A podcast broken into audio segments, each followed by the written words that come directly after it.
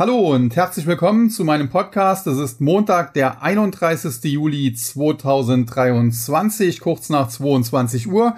Damit jetzt auch die US-Börsen geschlossen und äh, somit gibt uns das die Möglichkeit, äh, in Ruhe auf das heutige Marktgeschehen zu blicken. Allerdings muss man sagen, das Marktgeschehen heute war alles in allem schon sehr ruhig. Insofern, ob man da jetzt diese Ruhe noch zusätzlich gebraucht hätte, sei mal dahingestellt. Am Wochenende war es bei mir hingegen alles andere als ruhig, denn äh, dort habe ich äh, die neueste Ausgabe des Total Return Börsenbriefs soweit äh, fertiggestellt. Äh, das Ganze liegt jetzt bei der Designerin und geht in Kürze dann an die Abonnenten raus. Vielleicht ein kurzer Überblick was äh, einen dort erwartet. Vielleicht möchte der ein oder andere ja auch den Total Return Börsenbrief noch abonnieren. Und zwar haben wir zum einen uns mit Aktien verschiedener Fastfood-Ketten beschäftigt, natürlich mit den bekannten großen McDonald's und äh, Chipotle Mexican Grill Restaurant Brands und Jump Brands beispielsweise, aber auch dann mit etwas kleineren. Ich habe auch den ein oder anderen Rohrkrepierer aufgezeigt, äh, also Aktien, die jetzt nicht so gut gelaufen sind in diesem äh, Sektor. Und äh, das sicherlich ein ganz interessantes Thema. Aber auf der anderen Seite haben wir uns dann auch mit dem Bereich äh, Luftfahrt äh, befasst und haben auch dort äh, ja die eine oder andere Aktie vorgestellt, sowohl auf der Long-Seite als auch auf der Short-Seite. Und äh, das ist ja ohnehin der Ansatz des Total Return Börsenbriefs, dass man sowohl äh, Chancen auf der Long-Seite als auch auf der Short-Seite eben finden sollte. Und äh, das Ganze geht dann jetzt, wie gesagt, in Kürze an die Abonnenten. Und in Kürze, ich hoffe noch im Laufe dieser Woche, kann dann auch endlich ein Musterdepot zu diesem Börsenbrief gestartet werden. Ja, der erste Tipp vor mittlerweile äh, drei Monaten war ja äh, doch die Aktie der Celsius Holding, einem Konkurrenten quasi von Red Bull und äh, Monster Energy. Wir hatten damals geschrieben, die Aktie stand äh, zu diesem Zeitpunkt bei 100, 203 Dollar, dass wir nochmal Rücksetzer in Richtung 100 Dollar, vielleicht knapp unter 100 Dollar erwarten würden und anschließend eine Rallye mindestens in Richtung 120 bis 125. Es kam dieser Rücksetzer, man konnte also tatsächlich zu 100 Dollar oder sogar knapp unter 100 Dollar einsteigen und in der Spitze ist die Aktie dann sogar bis auf fast 150 gestiegen, zuletzt etwas zurückgekommen. Es gab auch ein paar Insiderverkäufe. Also insofern kurzfristig hier noch ein bisschen aufpassen, aber generell halten wir die Story da nach wie vor für intakt und äh, wahrscheinlich werden wir da in einer der nächsten Ausgaben auch nochmal drüber berichten. Ja, damit aber genug Eigenwerbung, genug auch zum Total Return Börsenbrief. Wie gesagt, kann jeder ja mal ausprobieren. Man kann ja abonnieren und äh, 14 Tage das Ganze im Zweifel auch widerrufen, wenn es einem nicht gefällt. Mit der ersten Ausgabe hatten viele halt schon äh, die Jahreskosten mehr als drin, so dass einige auch oder die meisten auch dabei geblieben sind. Und es würde mich natürlich freuen, wenn das Ganze in Zukunft noch erfolgreicher wird. Ja, und warum kann ich heute so ausführlich darüber sprechen? Weil, wie gesagt, am Markt relativ wenig los war. Wir hatten wichtige Termine natürlich in der vergangenen Woche mit der Notenbank-Sitzung der Federal Reserve in den USA am Dienstag und Mittwoch und der Leitzinsentscheidung am Mittwoch, 25 Basispunkte wurde der Leitzins nochmal angehoben und dann am Donnerstag folgte die EZB, die ebenfalls 25 Basispunkte den Leitzins anhob und am Freitag dann, etwas überraschend sogar, die Bank of Japan, die auch ein bisschen, muss man sagen, äh, geldpolitisch tätig wurde, aber jetzt wirklich äh, richtig restriktiv ist man natürlich da nicht geworden in Japan und dementsprechend äh, ja Berichte im Vorfeld, die da anderes suggeriert hatten und die am Donnerstag dann zu Kursrücksetzern auch in New York geführt hatten, die haben sich als nicht äh, so ganz korrekt erwiesen und dementsprechend ging es am Freitag dann auch mit starken Gewinnen ins Wochenende. Heute war jetzt ein bisschen Wassertreten angesagt, zum einen nach dem äh, guten Wochenabschluss zuletzt und zum anderen, weil die Berichtssaison natürlich noch auf äh, vollen Touren läuft und insbesondere im Laufe dieser Woche kommen noch einige, insbesondere auch der großen äh, Techs mit Quartalszahlen raus. Ich glaube, heute Abend, ich habe es jetzt natürlich hier nicht im Podcast mit drin, Arista Network, äh, die, äh, glaube ich, Zahlen jetzt gleich abliefern und dann im Laufe der Woche noch äh, Amazon.com, Apple, aber beispielsweise auch PayPal und äh, das sind noch ganz interessante Zahlen und da darf man gespannt sein, was doch geliefert wird und das kann natürlich dann den Markt in die eine oder andere Richtung noch beeinflussen. Heute, wie gesagt, war eher Wassertreten angesagt. Ein paar Zockerwerte gingen durch die Decke und äh, ja, ein paar der in Anführungszeichen seriöseren Aktien auch, aber das waren dann äh, eher weniger. Auf der einen Seite war es äh, SoFi Technology, die nach Quartalszahlen um etwa 20 Prozent nach oben schossen und auf der anderen Seite Palantir, die ihre Kursrally zuletzt fortgesetzt haben mit einem Plus von nochmal 11 Prozent. Aber insgesamt äh, war wenig Dynamik im äh, Markt drin. Äh, Ausnahme beispielsweise bei Salesforce. Äh, dort gab es eine Abstufung durch die Analysten von äh, Morgan Stanley. Die haben zwar das Kursziel mit 278 Dollar bestätigt, was ja weit über dem aktuellen Kurs von rund 225 Dollar liegt, aber haben die Einstufung eben äh, von Kaufen äh, auf, ja, wenn man so will, halten zurückgenommen. Und das hat die Aktie vorbörslich etwas belastet, aber im Handel dann hat sie diese Verluste mehr oder weniger vollständig aufgeholt. Und ich bin nach wie vor ein sehr großer Fan der Aktien, ein sehr großer Fan von Salesforce und äh, ja, habe das heute auch privat tatsächlich mal genutzt, um hier ein paar Aktien zu shoppen und hier ein paar äh, Salesforce-Aktien mir ins Depot zu legen. Ja, äh, im Takt, das muss ich an dieser Stelle aussagen, so ein bisschen zur Offenlegung, haben wir derzeit eine gehebelte Long-Position auf Salesforce auch laufen. Insofern hat sich das etwas überschnitten. Nichtsdestotrotz, äh, wie gesagt, ich habe ja die Aktie gekauft, bin also auch privat bullig weiterhin und alles in allem läuft es gut. Ansonsten im Tag der absolute Star zuletzt, ein gehebeltes Long-Produkt auf die Aktie von Alibaba, haben wir sehr tief unten abgegriffen, mittlerweile fast 200 Prozent im Plus dieser Schein und äh, da müssen wir mal schauen, ob wir demnächst vielleicht mal ein paar Teilgewinne mitnehmen. Aber alles in allem muss man sagen, das äh, TAC Musterdepot für Aktien und Derivate, wenn man so will, ist äh, wieder gut auf Kurs, hat jetzt neue Jahreshochs gemacht und wir hatten vor kurzem im Tag ja auch ein äh, Buy-and-Hold-Depot gestartet, äh, was auch sehr gut jetzt erst einmal äh, ins Laufen gekommen ist. Wir haben da erst zwei Aktien reingekauft, am Ende sollen es äh, sechs, vielleicht maximal sieben Werte sein. Aber dann wirklich nach dem Buy-and-Hold-Ansatz, sprich, die werden gekauft und in der Regel, wenn da nichts Gravierendes passiert, über Jahre gehalten. Ja, und heute, wie gesagt, am Markt deswegen wenig los, weil eben die Quartalszahlen, die wichtigen im Laufe der Woche erst noch kommen. Das geht dann morgen am Dienstag los und setzt sich am Mittwoch und Donnerstag fort. Und dann muss man mal schauen, wie die Woche schließlich am Freitag enden wird. Aber alles in allem, der Markt äh, nach wie vor in äh, good shape, wie die Amerikaner sagen, in einer guten Verfassung. Fundamental muss man sagen, die Bewertungen zwar hoch, aber das wird auch ein bisschen verzerrt durch diese Magnificent Seven, also die glorreichen Sieben, äh, diese Big Techs, die äh, die Bewertung natürlich ein bisschen nach oben verzerren, weil sie eben mit KGVs äh, im Schnitt von 30 und mehr bewertet werden und äh, der Gesamtmarkt liegt dann eben bei einem KGV von irgendwie 19. Wenn man diese sieben Titel aber rausrechnen würde, ja, dann liegt das KGV eher so im Bereich von äh, 15, 16 vielleicht und das äh, wirkt dann sogar eher günstig. Äh, von der fundamentalen Seite also durchaus äh, ja eine gewisse Überbewertung, zumindest diese Big äh, Techs, diese Seven äh, Magnificent Seven, die könnten mal ein bisschen korrigieren und das würde natürlich auch aufgrund der immer noch hohen Gewichtung, auch wenn die zuletzt ein bisschen beschnitten wurde, natürlich dann auch den Gesamtmarkt belasten.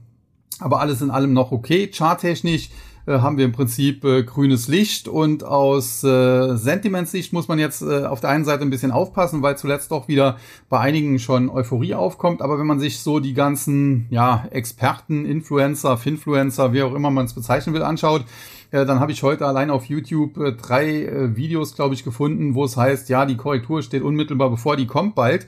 Und insofern äh, muss man sagen, das Sentiment ist mit Sicherheit nicht uneingeschränkt bullig, weil viele Anleger jetzt äh, denken, es geht wirklich nur noch nach oben, wie das seinerzeit ja auch äh, nach dem Corona-Crash und der Gelddruckorgie der Notenbanken war. Aber viele Experten warten eben auf eine Korrektur, shorten, was das Zeug hält.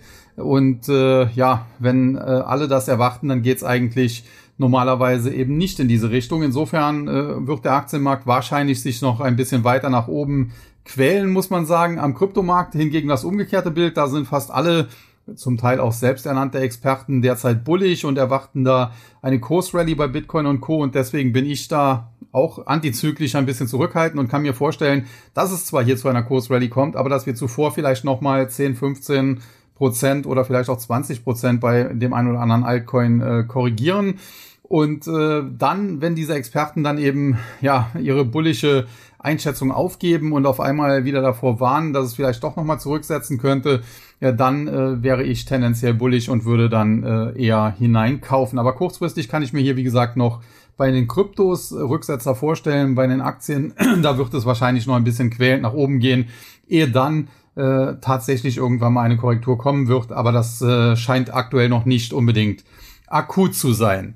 Ja, und äh, damit äh, bin ich dann auch bei den heutigen Marktentwicklungen. An den Anleihenmärkten hatten wir mehr oder weniger keine Veränderungen. Die zweijährigen US-Renditen 4,887 Prozent, äh, ein äh, Pip nach unten, wenn man so will.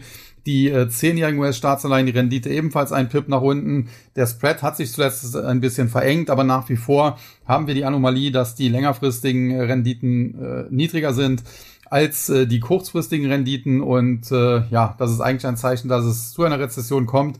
Aber die Frage ist halt, wie zuverlässig der Anleihenmarkt äh, die noch äh, anzeigt, nachdem wir zuvor ja massive Verzerrungen hatten, weil die Notenbanken eben Geld gedruckt haben, wie die Irren und äh, ja, dementsprechend natürlich immer noch sehr, sehr viel Liquidität am Seitenrand steht. Vor allen Dingen auch deshalb, weil die Federal Reserve beispielsweise zwar quantitativ Tightening angekündigt und auch betrieben hat, aber dann eben bei dieser Regionalbankenkrise im äh, März, April im Prinzip innerhalb von zwei Wochen das ganze bis dato angelaufene QT-Programm wieder rückabgewickelt hat, indem sie seinerzeit ziemlich genau 400 Milliarden US-Dollar zur Rettung des Bankensystems in den Markt gepumpt hat.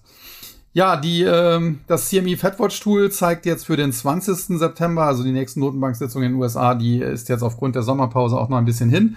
Äh, die höchste Wahrscheinlichkeit äh, 82,5 Prozent, dass da erstmal gar nichts passiert. Äh, die übrigen 17,5 Prozent erwarten einen weiteren 25 Basispunkte Zinsschritt.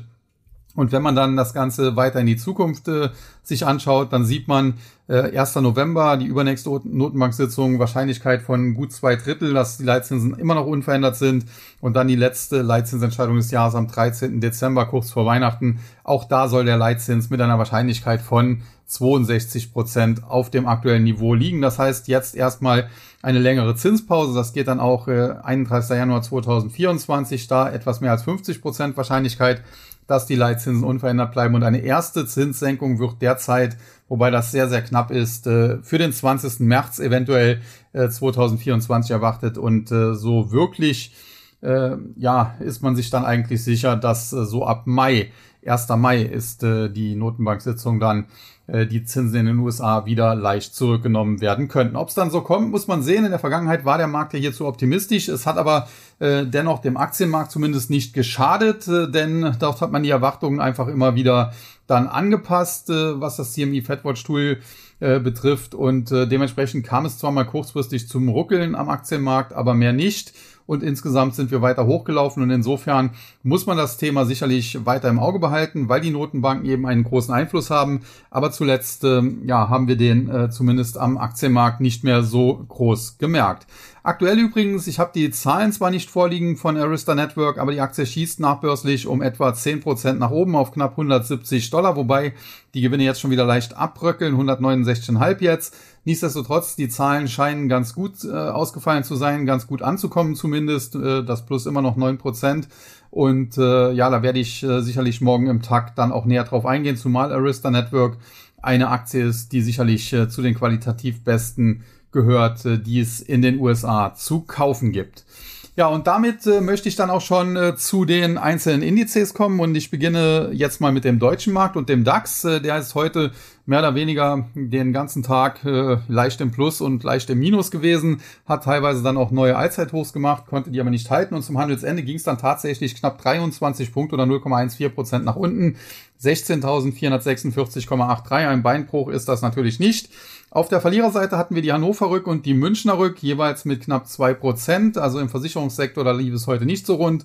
Und ansonsten die Siemens Energy, die ja vor ein paar Wochen einen heftigen Einbruch hatte, sich zuletzt etwas erholen konnte, aber nach wie vor nicht so richtig auf die Beine kommt und äh, dementsprechend sollte man die Aktie engmaschig beobachten, denn was da vor äh, einigen Wochen gemeldet wurde, das war natürlich äh, tatsächlich katastrophal und äh, ich bin mal gespannt, wie die Aktie weiterlaufen wird. Sie gehört definitiv nicht äh, zu meinen Long-Favoriten im DAX um das mal ein wenig diplomatisch auszudrücken. Auf der Gewinnerseite hingegen heute Infineon, Rheinmetall und Sartorius. Infineon aus dem Chipsektor, der sich nach wie vor fantastisch schlägt, äh, generell zum Teil verständlich, äh, gerade auch das Thema künstliche Intelligenz, Artificial Intelligence, wie die Amerikaner sagen, äh, das äh, sorgt hier natürlich für Fantasie, aber ich bleibe auch dabei, man baut mittlerweile im Westen im Prinzip eine zweite, eine parallele Infrastruktur auf, äh, neue Chipfabriken und so weiter und wir werden dann in den nächsten Jahren irgendwann in Chips ersticken und dementsprechend werden die Chipwerte leiden. Da muss man natürlich sehen, welcher Chipwert oder welches Chipunternehmen wo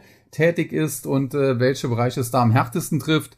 Infineon beispielsweise ist ja in erster Linie mittlerweile, muss man sagen, mit seinen Chips ein Automobilzulieferer. Könnte es sein, dass die vielleicht dann noch ganz gut äh, durch irgendwelche Krisen steuern.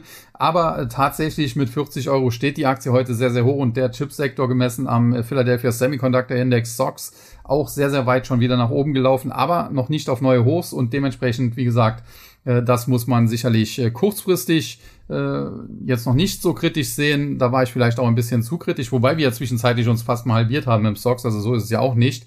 Äh, aber ich denke, in den nächsten Jahren wird das noch ein Problem werden. Dann Rheinmetall, Rüstungskonzerne laufen nach wie vor gut, kein Wunder. Kriege äh, gibt's in der Welt ja schon immer zu viele und jetzt halt auch immer noch diesen äh, russisch-ukrainischen Krieg und die ganzen Waffenlieferungen und das ganze Thema und dementsprechend Rheinmetall. Da gab es zuletzt auch mal die eine oder andere Frage, als die Aktie ein bisschen gefallen ist, ob das jetzt kritisch wäre. Ich habe immer gesagt, nein, das ist einfach eine normale Korrektur. Die Aktie kann halt nicht nur steigen. Und genau das sehen wir jetzt. Und heute war sie eben mit 1,7 Prozent plus äh, der zweitgrößte Gewinner im DAX. Und tendenziell bleibe ich hier dabei. Die Aktie steht heute 257,40 Euro. Mein Kursziel, äh, was ich hier ausgerufen hatte, war 275 bis 280. Das hatten wir zwischenzeitlich schon mal erreicht, sind dann, wie gesagt, etwas zurückgesetzt. Wenn wir jetzt nachhaltig über die 280 klettern würden, dann hätte die Aktie sogar Luft in Richtung 325, vielleicht sogar 330 Euro zu steigen. Und tendenziell denke ich, dass sie das auf Sicht der nächsten 12 bis 18 Monate wohl schaffen wird. Und dann Sartorius hatte ich hier vor einigen Wochen immer wieder positiv besprochen, äh, gerade auch nach der Gewinnwarnung. Es war ja so, generell hatte ich immer gesagt, die Aktie ist so im Bereich 320, äh, 325, vielleicht bis maximal 350 fair bewertet. Dann gab es eine Übernahme in Frankreich, Polyplus, die man sehr, sehr teuer bezahlt hat. Da habe ich gesagt, okay, dann vielleicht eher das untere Ende der Range. Und dann gab es noch eine Gewinnwarnung, wobei die war schon sehr tricky formuliert, denn kurzfristig hat man gewarnt, aber die mittelfristigen Ziele hatte man bestätigt. Ich hatte dann darauf hingewiesen, äh, dass mittelfristiges Jahr nicht schlechter aussieht und deswegen ich auch nur einen kurzfristigen Einbruch erwarte. Und zuletzt schoss die Aktie wie Phoenix aus der Asche von dem Tief etwa 200 äh, ja, 80, 290 Euro würde ich eher sagen, auf jetzt wieder 375. Das war ein kräftiger Schluck aus der Pulle. Sie ist jetzt auch in charttechnischen Widerstandsbereichen. Das heißt, es kann jetzt wieder Rücksetzer geben, durchaus in Richtung 345, sagen wir so grob 340 bis 350. Aber tendenziell würde ich solche Rücksetzer kaufen, denn generell ist Satori ein gutes Unternehmen, was allerdings in der Vergangenheit bei Kursen von 600 Euro, die wir teilweise auch gesehen haben, natürlich massiv äh, zu teuer war und deswegen musste die Aktie dann irgendwann auch mal deutlich runter. Aber das hat sie zwischenzeitlich gemacht, äh, die Korrektur.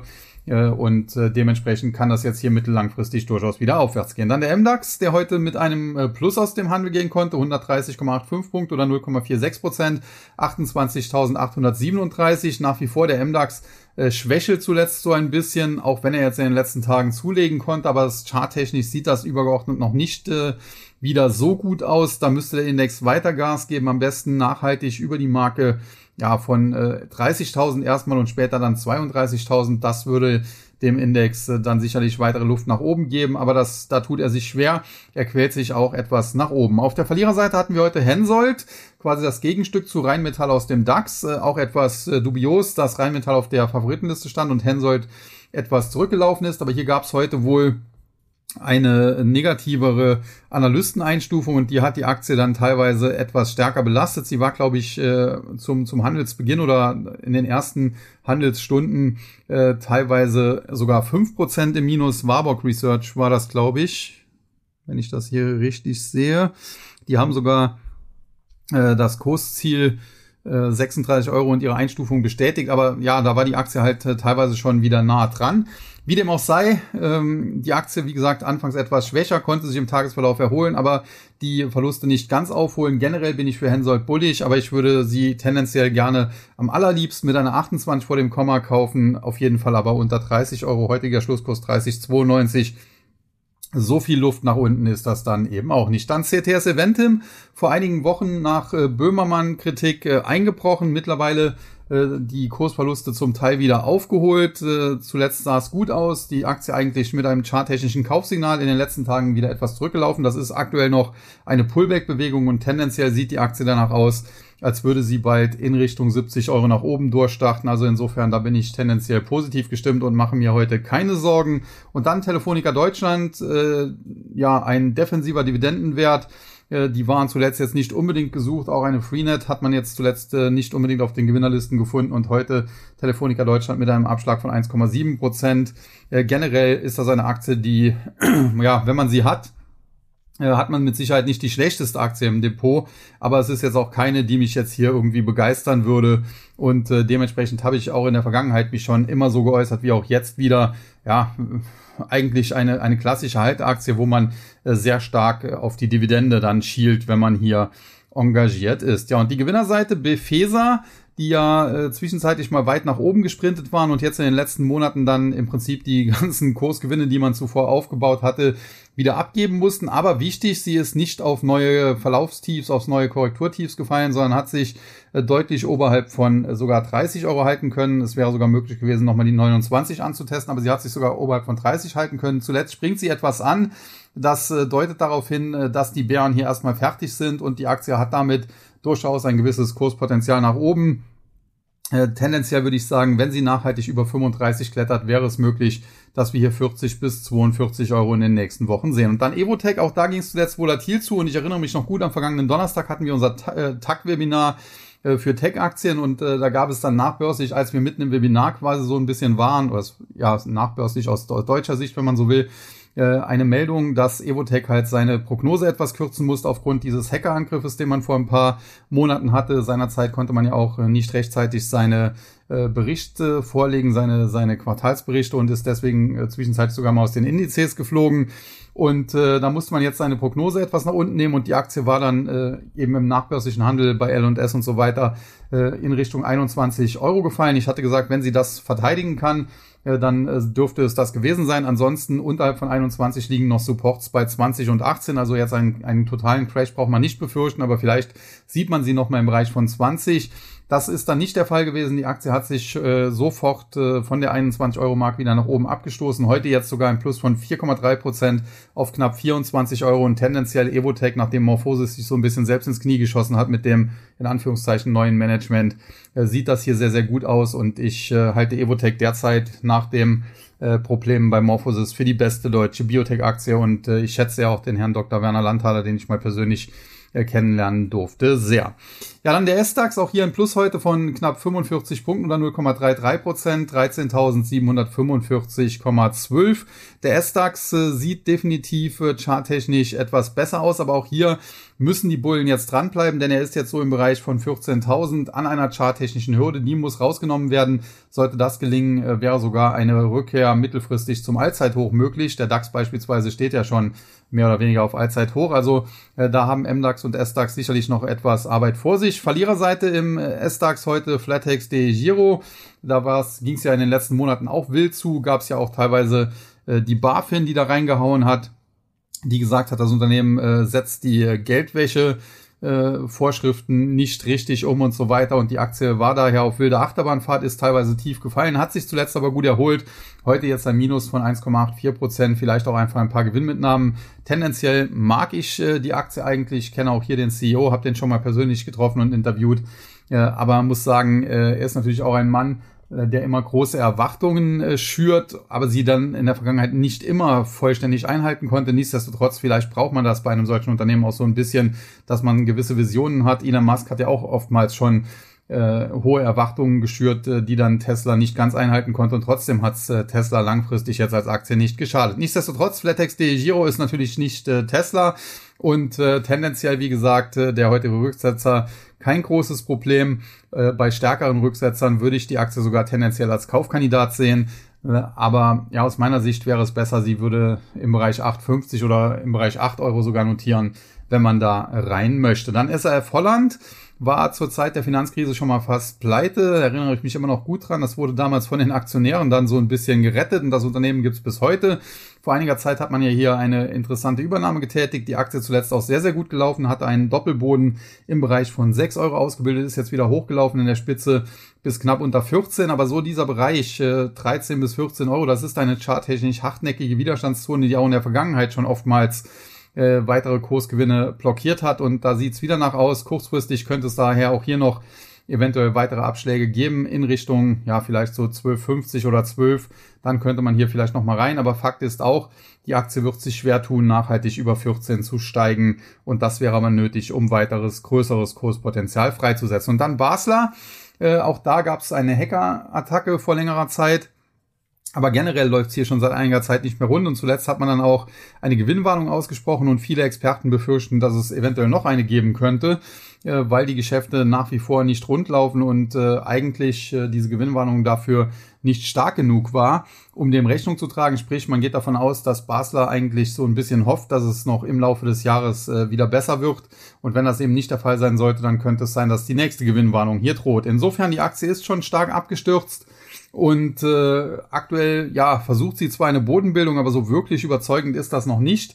Insofern muss man die Aktie ganz klar engmaschig beobachten und eins ist auch klar, wenn sie weiter wegbricht, wenn sie auch nachhaltig unter 14 Euro, 13,50 Euro fällt, kriegen wir Verkaufssignale, die sie in Richtung 10 bis 11 Euro führen könnte und eine weitere Gewinnwarnung äh, in den nächsten Wochen und Monaten wäre wahrscheinlich ein gegebener, ein guter Anlass dafür, äh, dass die Bären hier nochmal draufhauen. Also da wäre ich derzeit auf jeden Fall vorsichtig. Die Gewinnerseite dann Synlab, da gab es eine Kaufempfehlung, hat die Aktie heute gestützt, aber hier gibt's ja ohnehin äh, ja nicht nur Gerüchte, sondern auch äh, News, äh, dass der Großaktionär eventuell das Unternehmen wieder von der Börse nehmen könnte. Das hat die Aktie in der Vergangenheit teilweise schon ein bisschen beflügelt. Das begrenzt aber auch das weitere Kurspotenzial, denn man wird natürlich hier keine Wucherpreise bieten und dementsprechend äh, die Aktie, wer sie hat und wer auch vielleicht im Gewinn ist, weil er sie tief abgegriffen hat, der kann sich auch mal überlegen, vielleicht Gewinne mitzunehmen. Ansonsten ist es eine Halteposition, nicht mehr und nicht weniger. Ich würde nicht mal das Wort gut davor setzen. Also stinknormale Halteposition, keine gute Halteposition, aber auch eben keine schlechte. Dann Amadeus Fire, zuletzt auch deutlich unter Druck geraten. Äh, ursprünglich war das ja mal so ein äh, Feuerwehrdienstleistungsunternehmen, wenn man so will. Mittlerweile ist man mehr so ein, so ein Personalvermittler. Zeitarbeitsfirma in diese Richtung und äh, zuletzt äh, ging es hier mit der Aktie auch stark abwärts, was sich viele nicht erklären konnten, weil von den Fundamentaldaten her das nicht so richtig Sinn ergeben hat. Aber die Aktie scheint jetzt äh, genau an der richtigen Marke, nämlich so zwischen 100 und 105, einen charttechnischen Boden gefunden zu haben. Und wenn der weiter Bestand hat, dann kann die Aktie von hier aus auch wieder steigen. Zunächst mal würde ich sie allerdings nur in Richtung 110 und später dann 120 bis 125 sehen, bis wir die Höchstkurse, die wir vor kurzem noch hatten, äh, bei, bei 140 wieder erreichen können. Da wird wahrscheinlich noch viel äh, mehr Wasser die Mosel hier bei Trier runterfließen müssen. Ja, und die Allzeithochs, die seinerzeit bei äh, fast 210 Euro lagen, äh, die sind natürlich derzeit in weiter Ferne. Bleibt zum Schluss noch der Topgewinner im, Extra, im, im S-DAX, die Verbio. Hier äh, gab es ja auch einen heftigen Kurseinbruch, zuletzt jetzt eine Gegenbewegung, eine Erholung. Man muss aber sagen, auf der einen Seite ist das natürlich eine kräftige Erholung. Die Aktie ist im Prinzip jetzt von 30 auf fast 45 gestiegen, was 50 Prozent plus sind. Man darf sich aber da auch keine Illusionen hingeben, denn sie ist zuvor eben auch äh, von in der Spitze knapp unter 90 Euro auf dem Tief eben diese 30 Euro gefallen. Sprich, hat er minus äh, 65 Prozent und mehr verloren. Und die Tücken der Prozentrechnung, wenn etwas 65 Prozent verliert, muss es eben 200 Prozent plus machen, um die Verluste wieder komplett aufzuholen. Insofern die Kursrally zuletzt schön. Äh, aber natürlich nur ein Tropfen auf den heißen Stein für diejenigen, die weit oben gekauft haben. Und charttechnisch ist man jetzt so im Bereich, ja, so ab 42 hoch bis etwa so 48 Euro, wo charttechnisch eine Widerstandszone liegt. Die müsste erst einmal nachhaltig überwunden werden, damit hier weiteres Kurspotenzial freigesetzt wird. Also insofern Verbio, da kann vielleicht sogar noch etwas gehen. Aber ich wäre jetzt da auch nicht äh, zu mega bullig und äh, gehe jetzt nicht davon aus, dass wir bald wieder die bisherigen Allzeithochs ansteuern können. Und damit noch kurz zum TechDAX, der heute ein Plus von 26,14 Punkten oder 0,79 Prozent verzeichnet hat, 3328,67. Zuletzt sah er teilweise kurzfristig etwas kritischer aus. Jetzt haben die Bullen ihn wieder nach oben gehievt, aber Fakt ist auch, Frische Kaufsignale gibt's hier noch nicht. Dazu müsste der Index nachhaltig über 3350 ansteigen. Das ist nicht unmöglich, denn wir sind ja nicht mehr so weit davon weg. Aber es muss eben nachhaltig sein und von daher ja, fehlt hier noch ein bisschen. Auf der Verliererseite hatten wir Morphosis, habe ich eben schon im Zusammenhang mit Evotech so ein bisschen besprochen. Die haben sich so ein bisschen selbst ins Knie geschossen. Zuletzt gab es zwar hier eine mega Rally, weil die Aktie zuvor auch komplett äh, eingebrochen war und einige Analysten dann Hoffnung geschürt haben, dass doch die Medikamentenpipeline äh, erfolgreich werden könnte. Jetzt äh, nach dieser Rallye, ja, kommen aber wieder die Skeptiker, die Bären raus und dementsprechend die Aktie zuletzt auch schon etwas zurückgesetzt. Noch ist das unproblematisch, noch ist es nur eine Korrektur auf die zuvor starken Kursgewinne, aber übergeordnet bleibt es eben dabei.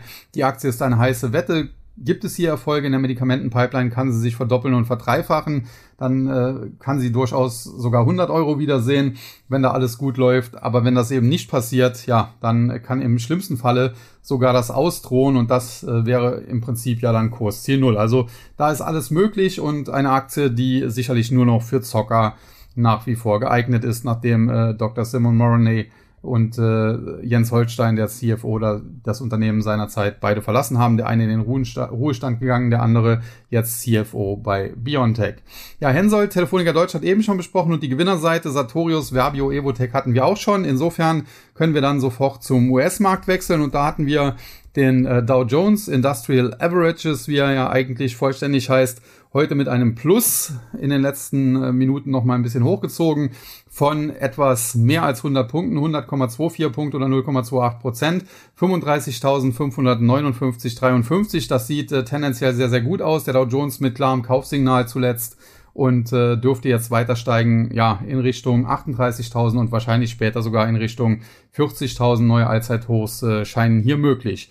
Verliererseite Amgen, Biotech eher defensiv eigentlich, äh, Biotech, Biopharma, wenn man so will, äh, sind eigentlich Aktien, die man eher in Krisen kauft, weil die natürlich ein stabiles Geschäft haben, weil Medikamente, wenn man krank ist, äh, ja, oder Therapien, die kann man dann einfach nicht meiden. Zudem gibt's ja oftmals Krankenversicherungen, die so etwas auch bezahlen. Also insofern ist das ein, ein relativ sicheres Geschäft, aber nicht das, das Wachstumswundergeschäft, wenn man so will, gerade bei so den großen äh, Biotech- oder Biopharma-Konzernen und dementsprechend Amgen, wenn es am Markt gut läuft, äh, sind solche Aktien nicht unbedingt erste Wahl und das war eben zuletzt noch ein bisschen der Fall. Generell muss man aber sagen, die Aktie hat zumindest bisher vermieden, da ein großes Verkaufssignal zu generieren. Das würde nämlich äh, ausgelöst, wenn sie nachhaltig unter 200, äh, ja 20, 215, 210 Dollar fallen würde und da hat sie sich ja zuletzt ein bisschen nach oben entfernt, aber nach wie vor bullig sieht das aktuell noch nicht aus. Dann Intel, zuletzt nach Zahlen nach oben gezockt, 8% und mehr. Heute gab es ein paar Gewinnmitnahmen, 2,8% runter. Tendenziell sieht das weiter gut aus. Der Turnaround äh, ja, nimmt hier so ein bisschen Formen an. Und äh, der Tagesverlierer, die Aktie von Johnson Johnson, auch die hatte zuletzt äh, nach Vorlage von Quartalszahlen äh, Gas gegeben, hatte eigentlich ein charttechnisches Kaufsignal geliefert mit dem Sprung über die 165, die 167, 168 Dollar. Jetzt zuletzt der Rücksetzer, das ist aktuell, kann das auch noch ein Pullback sein, der das Kaufsignal bestätigt. Heutiger Schlusskurs 167,53, das würde also genau passen. Das muss man jetzt hier beobachten. Wenn die Aktie in den nächsten Tagen wieder nach oben dreht und weiter Gas gibt, dann sieht's gut aus. Wenn sie wegbricht unter 165, unter 160, ja, dann zieht sich das Chartbild zu. Die Gewinnerseite American Express äh, mit einem Plus von gut zwei Prozent Chevron und äh, Walt Disney. Fangen wir mit äh, ja, Chevron an. Ölwerte heute tendenziell eher gesucht, weil der Ölpreis weiter auf Höhenflug ist. Äh, Brent-Öl heute mit einem Plus von nochmal 1,15 Prozent über die 85 Dollar. Äh, US-Öl, US-Leichtöl, WTI, West Texas Intermediate sogar mit einem Plus von knapp 1,4 Prozent bei 81,57 und äh, wie gesagt dementsprechend Öl Ölaktien dann äh, tendenziell auf der Gewinnerseite. American Express, äh, die hatten zuletzt auch Zahlen, da haben manche noch ein Haar an der Suppe gefunden. Ich konnte das nicht so ganz nachvollziehen. Es gibt hier durchaus eine Gefahr, denn wenn es zu einer Rezession in den USA käme, dann könnte es sein, dass American Express von Kreditausfällen betroffen wird, weil die eben auch selber Kredite ausreichen und nicht wie Mastercard und Visa nur Kredite vermitteln. Aber das ist natürlich aktuell auch ein lukratives Geschäft, solange da nicht zu viel ausfällt, denn dann kassiert eben auch American Express die hohen Kreditkartenzinsen, die ja teilweise bei 15 Prozent und mehr liegen und dementsprechend die Quartalzahlen, die man kürzlich vorgelegt hat, ich fand sie gut, habe das hier auch ganz klar gesagt und äh, am Markt wurde das zum Teil nicht so gesehen, der eine oder andere Anleger hat verkauft. Jetzt äh, scheint sich die Erkenntnis aber durchzusetzen, dass die Zahlen doch äh, ganz gut waren und äh, American Express jetzt gesucht. Warren Buffett ist ja hier auch äh, schon seit langer Zeit engagiert. Und dann Walt Disney, zuletzt Vogue Disney, muss man sagen, die Aktie darum auch in Grund und Boden gehämmert. Jetzt hat äh, Bob Iger einen rausgehauen. Er kann sich vorstellen, äh, hier das äh, TV-Geschäft, äh, da gehört ja beispielsweise ESPN und andere dazu, hier irgendwas zu tun, das vielleicht sogar zu verkaufen oder sonst irgendwie auszugliedern. Und das kam zuletzt gut an. Nichtsdestotrotz muss man sagen, positiv für Disney. Die Aktie ist nicht unter 85 Dollar gefallen, hat keine neuen Tiefs gemacht. Das heißt, es wäre eine Bodenbildung in diesem Bereich jetzt durchaus möglich. Dann muss die Aktie jetzt aber zwingend weiter Gas geben, nachhaltig über 90 und am besten sehr schnell in Richtung 95 und äh, 100 Dollar steigen. Ähm, ja, aus äh, Bärensicht muss man sagen, ist bisher noch nicht viel passiert, ist erstmal an der 85-Dollar-Marke abgeprallt, damit natürlich, wie gesagt, Chance auf Bodenbildung. Aber wenn die Bären jetzt wieder übernehmen und wenn es neue Verlauftiefs nachhaltig unter 85 Dollar bald geben sollte, ja, dann hätten wir Verkaufssignale, die die Aktie sogar in Richtung 68 bis 70 auf der Unterseite führen könnten. Wenn ich ehrlich bin, Disney hätte es aufgrund seiner woken Quatsch-Agenda durchaus verdient, aber wenn ich äh, tatsächlich nach meiner Meinung gefragt werde, denke ich, äh, dass die Aktie nicht so tief fallen wird. Sie wäre dann auch spott, spottbillig, muss man sagen. Und dementsprechend gehe ich davon aus, dass die 85 Dollar eigentlich der Boden sind und wir bald höhere Disney-Kurse sehen, wenngleich ich mir aber keine Mega-Rally vorstellen kann. Also 100 Dollar sicherlich, äh, vielleicht auch ein Tick mehr, aber jetzt nicht 150 und mehr. Ja, und dann äh, noch der Nasdaq 100, der ging mehr oder weniger unverändert aus dem Handel, ist den ganzen Tag auch äh, mehr oder weniger zwischen Plus und Minus so ein bisschen hin und her geschwankt. Am Ende war es ein Plus von 6,07 Punkten, 0,04 Prozent, 15.757. Auf der Verliererseite T-Mobile US minus 2,2 Prozent. Dann Intel eben schon besprochen, Gewinnmitnahmen nach dem Kurssprung aufgrund der Zahlen zuletzt minus 2,8 Prozent und der Tagesverlierer ja so ein bisschen aus dem äh, Sektor auch äh, Biotech, Biopharma ja, Therapien und so weiter. Das war Dexcom, die sind, glaube ich, wenn ich das richtig weiß, äh, so ein bisschen im Diabetesmarkt auch unterwegs. Und äh, die Aktie ist auch ein, eine Aktie, die von vielen Privatanlegern so ein bisschen geliebt wird, ist zuletzt auch ganz gut gestiegen. Jetzt äh, gab es mal hier einen Rücksetzer, aktuell kein Beinbruch, auch wenn es hier heute mal etwas äh, derber nach unten ging mit minus 5,9 Prozent, aber alles in allem sieht das übergeordnet noch nicht so schlecht aus. Ja, und die Gewinnerseite, da hatten wir dann CrowdStrike Holdings, mit einem Plus von knapp 4%. Cybersecurity, die Aktie zuletzt etwas korrigiert, jetzt scheint sie wieder anzulaufen. Dann Datadog, ja, auch äh, der Bereich ja künstliche Intelligenz, der hier so ein bisschen mit reinspielt. Die Aktie heute ebenfalls mit einem Plus äh, von gut 4%. Zuletzt äh, auch ja, auf deutlichem Erholungskurs muss man sagen, ist noch nicht so lange her. Im Mai, da gab es die Aktie im Tief für etwa 63 Dollar. Mittlerweile stehen wir fast bei dem doppelten 116. Da kann man sich auch so ein bisschen an den Kopf fassen, weil das alles auch sehr, sehr schnell zum Teil geht und äh, ja, nicht unbedingt Hand und Fuß hat. Und wenn man sich anschaut, äh, dass äh, das Allzeithoch dieser Aktie seinerzeit mal bei fast 200 Dollar lag und jetzt äh, ja nach dieser Mega Rally zuletzt im Bereich 116 steht, wo sie aber auch äh, vor, vor ja, rund einem Jahr, so Mitte August 2022 auch schon mal stand, dann sieht man hier, wie dynamisch das ist. Und äh, wenn man solche Aktien handelt, dann muss man das eben wissen. Da muss man einiges aushalten, sowohl nach oben und nach unten. Das ist immer mit hoher Volatilität verbunden, Achterbahn, aber tendenziell Datadog natürlich ein Unternehmen, was äh, zu den besseren gehört und was äh, nicht unbedingt äh, ja, pleite gefährdet ist, um das mal so zu sagen. Und dann der Tagesgewinner, eine Aktie, die ich schon vor längerer Zeit ausgegraben hatte, hatte ich auch mal äh, privat gehebelt. Long im Musterdepot, habe da schöne Gewinne mitgenommen. Vor ein paar Wochen, aktuell schickt sie sich an, vielleicht das nächste Kaufsignal zu liefern, vielleicht mache ich da bald wieder privat was, ist Atlassian, ein äh, Softwareunternehmen mit dem Börsenkürzel Team, kommt glaube ich aus Australien, ist so auf äh, ja, Kollaborationssoftware äh, ausgerichtet. Das heißt, äh, machen Tools, äh, dass beispielsweise Entwickler sich untereinander austauschen können und so weiter. Und äh, ja, generell sehr, sehr gutes Unternehmen, was aber in der Vergangenheit teilweise auch absurd hoch bewertet war. Das Allzeithoch knapp unter 500 Dollar. Die Aktie dann im Korrekturtief, als äh, der Markt äh, zusammengebrochen ist, bei gerade noch so knapp unter 110, hat sich also hier fast 80 Prozent fast ver verbilligt und zuletzt äh, dann eine Kursrallye von eben ausgehend 112, 113 auf in der Spitze waren es mal 195, äh, knapp 200 Dollar. Gab dann wieder Rücksetzer. Jetzt aktuell mit dem heutigen Kurssprung stehen wir wieder knapp über 180. Tendenziell sieht das konstruktiv aus. Fakt ist aber auch, die Aktie muss nachhaltig über 200, um frische Kaufsignale zu liefern. Das heißt, bis dahin sind es nochmal 10 Prozent. Wenn das dann klappen sollte, hätte sie anschließend Platz äh, bis 240 oder sogar 250 Dollar. Übergeordnet bin ich durchaus bullig. Allerdings glaube ich, dass wir so schnell die 500 Dollar, die wir seinerzeit mal fast hatten, nicht wiedersehen werden. Aber die äh, 240, 250, die kann ich mir auf Sicht von 12 bis 18 Monaten durchaus vorstellen. Ja, und damit bin ich dann äh, durch. Wie gesagt, am Wochenende den Total Return Börsenbrief gemacht. Aktuell das insbesondere Aktien- und Derivate Musterdepot läuft gut. Das TAC äh, Krypto, das äh, ja bewegt sich relativ wenig. Wir haben dort eine Investitionsquote aktuell von etwa 40 Prozent nur im äh, Kryptobereich, planen da aber Zukäufe. Allerdings erwarte ich, wie gesagt, äh, vielleicht nochmal einen Rücksetzer, den ich dafür gerne nutzen würde. Und äh, generell ja, hat der Tag halt den großen Vorteil, dass er zum einen Technologieaktien und auf der anderen Seite eben Kryptowährungen drin hat und dementsprechend können wir uns immer auf das konzentrieren, was gerade besser läuft. Und äh, zuletzt waren das sicherlich dann die Tech-Aktien, deswegen haben wir da mehr gemacht.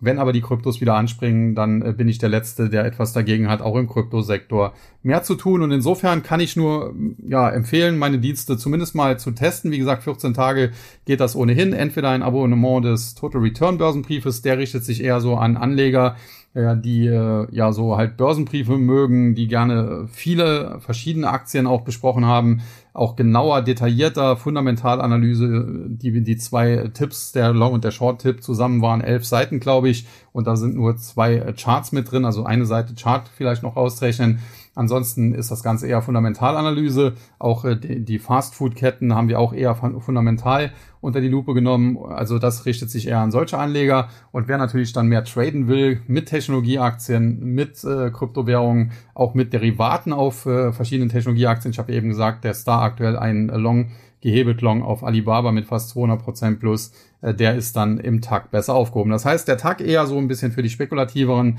äh, der Total Return Börsenbrief für die, die etwas ruhiger agieren. Und äh, ja, da denke ich, dass für jeden was dabei ist. Und das soll es dann für heute auch erst einmal gewesen sein. In diesem Sinne sage ich wie immer nur noch Tschüss und Bye-bye, bis zum nächsten Mal und verabschiede mich. Wie immer sagt äh, Tschüss und Bye-bye, ihr euer Sascha Huber.